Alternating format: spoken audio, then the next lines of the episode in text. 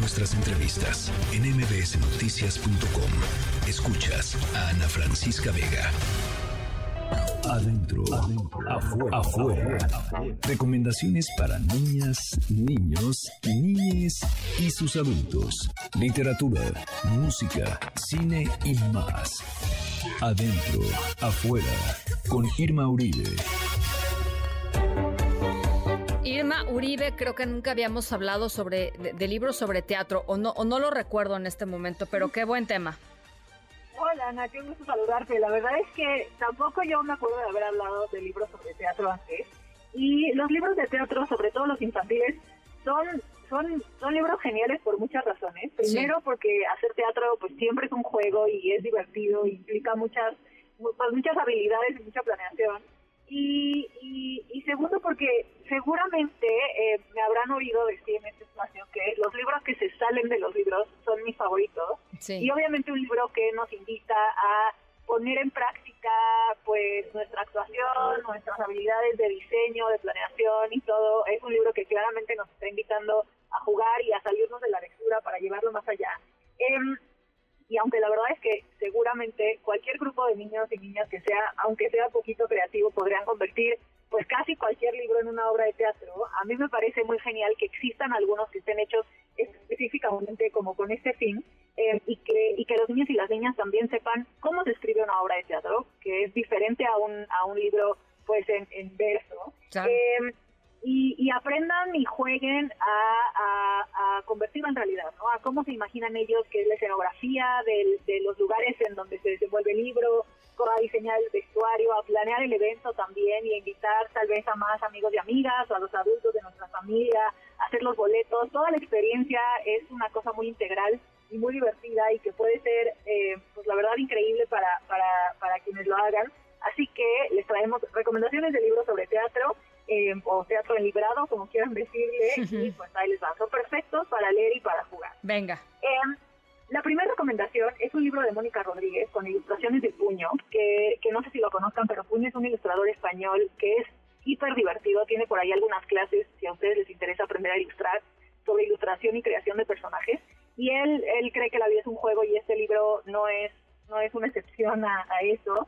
Se llama Los Darling y los, los, los, Darle, que es un libro en dos actos, con escenas cortitas, con un libreto bastante sencillo y fácil de seguir, y tiene más de 20 personajes, la verdad todos con un nivel de protagonismo similar, así que seguro no habrá pleitos entre el grupo de niños y niñas que decidan representarlos, o bien puede haber más de, más de un personaje por persona, y es una garantía de risas.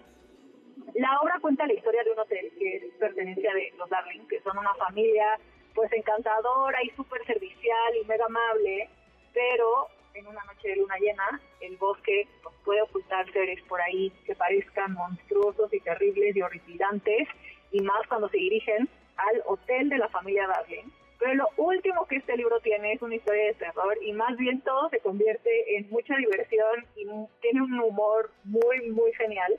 Eh, los personajes de miedo, les prometo que no son de miedo, les van a encantar tanto a ustedes como a los niños y niñas de su familia, son chistosos, son divertidos y en realidad no dan ni un poquito del miedo que tal vez, este, nos imaginamos cuando vemos la portada. Y es un libro que me gusta mucho porque además de que la historia es sencilla y fácil de seguir y es un libreto pues para niños y niñas chiquitos como a partir de los 7 años, es un libro que además de, este contenido trae recomendaciones explícitas sobre cómo hacer una obra de teatro, ¿no? Sobre qué significa la escenografía, qué significa la luz, qué significa el vestuario. Es una introducción perfecta a cómo se hace una obra de teatro, todas las tareas que implica y el mensaje al final es que si hacemos las cosas en equipo siempre van a salir mejor. Me encanta, me fascina. Lo voy a lo voy a comprar, quiero verlo.